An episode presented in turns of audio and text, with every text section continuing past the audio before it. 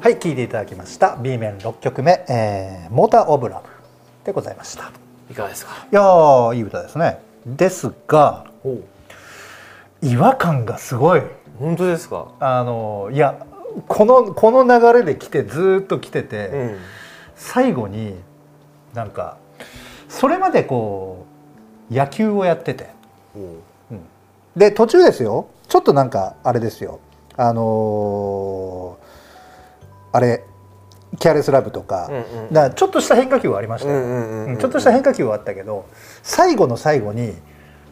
なんか野球のボールじゃなくてソフトボール投げてきたみたいな感じ、ソフトボールうんいやいいあの曲だけ取るうんうとんすごくいい、ああいいんだけどいいんだけど、うん何このアーバン感あーなんかアーバン感ああのー夜の都会をナイトクルージングしてるようあーなそうですねんな感じの、うんうんそれこそ英語はあるですよ、うんうんが最後の最後にドンと来たんで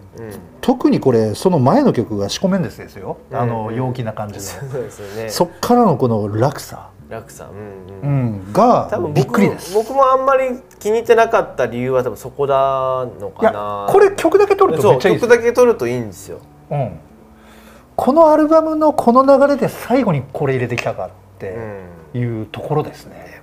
違和感がすごいまあ贅沢な悩みで すよ贅沢なんだ、贅沢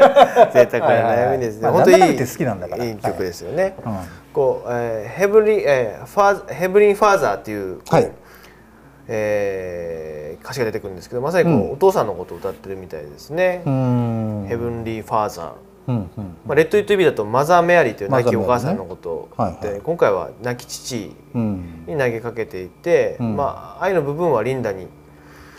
えー捧げたバラードなのかなと、うんまさにこうなんですかね、まあ、父を挙げてるのもそうですけど多分年取っていくことの自分うんをやっぱりこう感じ始めた想像し始めた。はいはいはいこはのい50代60代にうんなっていく自分はいを老いを受け入れると言いますかね、うーうんんそれはすごく感じそれって大事るだなんだろうから前作は前作は多分老いから抵抗しようとしたんですよねほうほうほうほううんうんなうんで今回はその老いを受け入れながらうん作ったアルバムだなるほど僕はそこの違いなのかなと、まあ抵抗か受け入れてるかっていう、まさにその A 面の最後のあの「Put It There うん」もそうだけど、うんまあそういうことですそようね父親のねうつことがね2曲も出てくるって今まであんまなかったんですけども、うんやっぱり父親の後ろ姿みたいはいはなものがこうちょっと見えてきたのか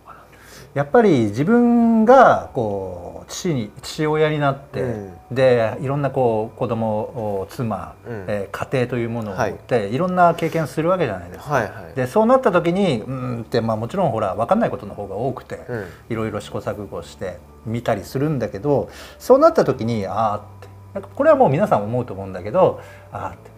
あの自分の父親母親もこういうふうな悩みを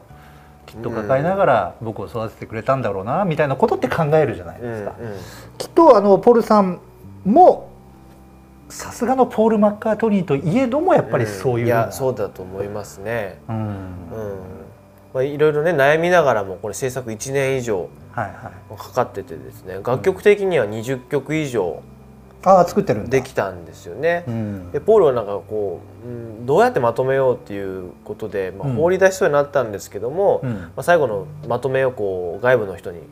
任せてですね、ううんんで89年2月にミキシングを終了して、うんまあ、そのできたテープを持って、えーバカンスに出かけ、うんまあ3か月後から、うんえー 100, えー100公演以上のワールドツアーに出かけると。なるほど、うんで全世界でやっぱりは大絶賛そのコンサート自体もされてどんどん盛り上がっていって、うんまあ、日本にもね90年来たんですけどすごい盛り上がりだったみたいですね。うんあそっかー僕もその時リアルタイムなんだけど行きなた俺行きたかったですね。うん19歳とか90年90年、1990年っていうのはポールも来てローリング・ストーンズも来て、そうストーンズはすんごいムーブメントが起きてました、あーうん、その空気を知ってます僕は、そういう年なんですよね。ですねうんうんうん、そうなんですよあのそれこそバブル経済、うんえーまあ、90年って弾ける年なんですけど、バブルのあれでこうビッグアーティストがもうバンバンジャパンマネーであー引き寄せてた時期なんですよね。でポールさん来てたんだねでこんなアルバム出してたんだね僕知らなかったです僕が18歳19歳の時こんなアルバム出てたんですねそうですよ知りませんでしたあなたがね、はいハードロックとかヘビメタを聴いてる時にねそうですよポールはこんないいアルバムを作ってたんですそう当時僕はジョージ・リンチのギターに夢中で ねそうなんですよそんな時期でした、ねまあ、ぜひね、あのこのツアうん、ーのツアーアルアルバムも実はこの後出てますねはいはい、これですね、うん、はいかっこいいですね、まあ、このライブはもすごくかっこいいですし、まあ、うんビートルズの曲もたくさん入ってますね、うん今日出たこうフィギュア・オブ・エイトから始まりジェット、うんうんあラフライドうんえー、ガチケチイントゥマイライフほうほうバンほドうほうのランバースデイほうほエボリーアイボリーうなるほどなるほど、いやすごいですねしゅそれこそ珠玉の名曲が並んでますそねうそうなんですね。こごいれなもはい。うん一応 CD もありますけど、でツアーがねもうどんどん人気出たんで、はいポールさん悪い癖です。いろんなバージョン出してしまいます。これもこうスペシャ出しちゃうんルだねワールドツアーパックというですね。よくわかんねえアなナログレコードに7インはチシングルにポスターにこうファミリーツリーって家系図ですね家系図をなぜかここに入れはていはいはいはいすごいねなぜ入れてきてしかもあのバックミュージシャンの家系図まで入れてますからすごいねこれどこまでマニアを喜ばせるんだっていうね ポストカードとか、まあいろんなものが入ってるこれも、なるほどなるほどそれは僕あの最近見つけてやっと手に入れた、 手に入れちゃったんですね、はいこれえそれ中身的にはあれあの曲目とかは変わらない一緒ですよ一緒ですかああとでも7インチシングルにははこあのーアルバム入ってなかったりとそかうねね、うん、すごいバージョン違いがまたいろいろありますへーその辺の集め買いもあるんではなかろうかと頑張ってください、はい、うん、はい、もちそうもちなんで頑す張ねります、はいはいということでねというわけで、えーお送りしてまいりました今回のアルバムは、えー1989年発売のですね、えーポール・マッカートニー「フラワーズ・イン・ザ・ダート」でございました、、はいい、やーいいアルバムでしたよ、ありがとうございます、はい、で次ははい。次はもうこのままポールのまたポールさんはいはい、次のアルバムですね。うんはい。オフザグランド。オフ・ザ・グラウンドさっきからちょりちょりいいちょっとずつ出てましたよね、はい。うん、これ1993年。またちょっと飽きましたね、はい。うん結構ツアーが長かったですし、こうライブ版とかね、まあ出してたんで。うんうんこれね多分吉川さん知ってる曲あるかな、えークイズ「世界は商売商売」のエンディングテーマさあみんなで考えようのやってついだう曲にもなったりとかですねへえ逸見正隆がさんがね、はいうんアリシーのありますね、僕すごくこう思い入れがほうほうほうほうえーあるアルバムでですね、うんこれを買ったのは、えーあそこ、えー福岡のキャナルシティができたばっかりの時にですあねあ、その頃ですねえー HMV はいはい、がね、はい、あの中に入ってたんですよ、うんだからそそれまでそのなんかない洋版屋さんっていう、はいはいはい、輸入版屋さんみたいなものがこうあまり大きいものが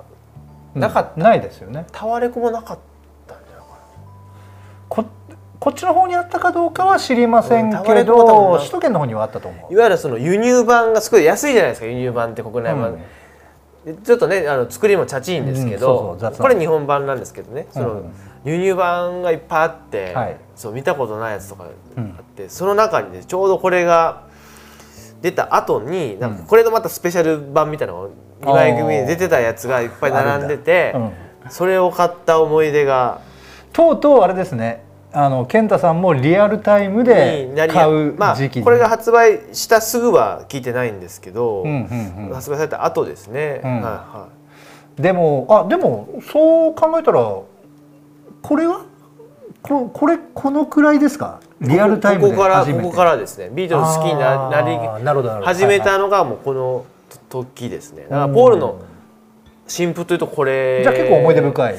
曲ですね本当あーアルバムですね本当いや大好きですね、う、うんんオフザグラウンドもっと一番聞いたのはこの後だったりもするんですけどはいあー まあまあまあまあ、はいまだもうビートルズに夢中だったかああそういうことからまだ、うんまだこの域まではなかなかうん行掘けってていないくと思う前のあと時期ですね僕同時にチャゲアスも好きだったんであ当時はそうでそのすよねチャゲアスとビートルズ同じぐらい好きで、どっちのファンクラブに90年代前半入るかっていうその葛藤をー そうね90年代前半チャキアス派手にやってましたもんね派手でしたね、 あの時期は派手だった、うん101それこそ回イ目からケイケの時代ですし、そうですようんあのね当時の「あのややや」とかが大ヒットするちょっと前に、んチャゲアスをなんかフジテレビが特集番組組んでたのがあって深夜に、はいはいそれを僕見てたんですよリアルタイムうんで。でそこであの初めてうんこういう形容の仕方をするんだっていうアーティストの形容の仕方を僕は耳にしてどんな形容ですかでその形容詞はそっから以降もう30年ぐらい経ってますけど一回も他のアーティストで聞いたことがないっていうあーチャゲアスを表す形容詞があるんですよ。ああでもそれは言えてみようですね、うん、それはね何ていう形容詞かっていうと、うんアルバムロングセラーアーティストっていう形容詞なんですよ。ほうアルバムロングセセラーラアーーティストすんごい耳に残って、うんへー確かにね、あのーあの101回目のプロポーズはいはいでボンとボンと行きましたね行って、うんちょっと前のアルバムがそれからまた売れ始めたりとかねそうですね。うんはい第1期の「万里の川」とかが流行った70年代があって、うんうんそこからちょっと私服の期間があっうんうんて、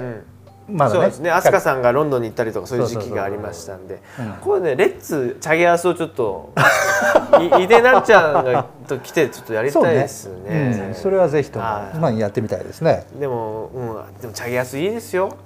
チャゲアスはいいですよ、う。うんん初期のチャゲアスとビートルルズはいろんなところでね、やっぱクロスオーバーしてまして、まあそうなんですか、あ、90年、93年来た時に、あの、飛鳥涼さんとね、ポールも対談してますし、おおうん。そうなんだそう。で飛鳥さんもやっぱビートルズの影響があって、そんな曲も書いてるしね、まあビートルズっていう言葉が出てくる歌もうんありますしうんう、んねあとねちょうどあのポールが、うんあの体調不良でうん国立競技場のライブがダメになった時、うんうんその日に飛鳥さんが薬で捕まったっていうのを僕の思い出は リンクしてますねリンクしてますねはい。 さあというわけでですねここまでお送りしてまいりました「はいえーレッツ・アフター・ザ・ビートル」今回は、えーポール・マッカートニーの「フラワーズ・イン・ザ・ダート」をお送りしましたまた次回お楽しみにさようなら